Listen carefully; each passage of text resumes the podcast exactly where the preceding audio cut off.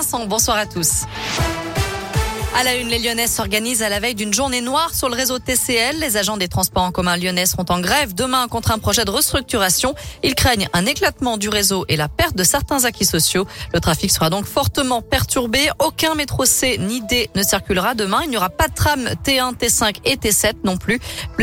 pardon, plusieurs lignes de bus seront à l'arrêt et le service prendra fin à 19h30. On vous a mis toutes les prévisions sur l'appli Radescoop et radescoop.com.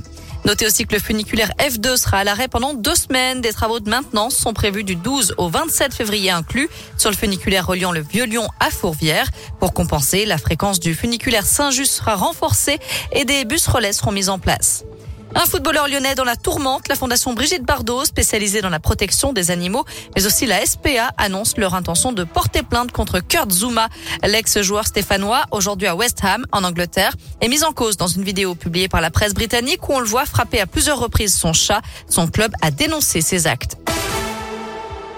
Dans le reste de l'actu, des annonces attendues en fin de semaine ou début de semaine prochaine sur l'allègement du protocole sanitaire dans les écoles. Les profs ont rencontré aujourd'hui Jean-Michel Blanquer pour en discuter. Parmi les pistes envisagées par le ministère, une diminution du nombre d'autotests ou la fin du port du masque en extérieur d'après les syndicats.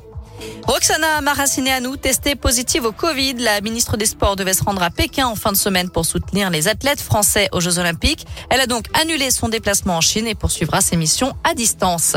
La délégation française qui compte maintenant cinq médailles olympiques, dont une en or, grâce à Quentin Fillon-Maillet, sacré ce matin sur le 20 km individuel en biathlon. C'est le tout premier titre olympique des Bleus à Pékin.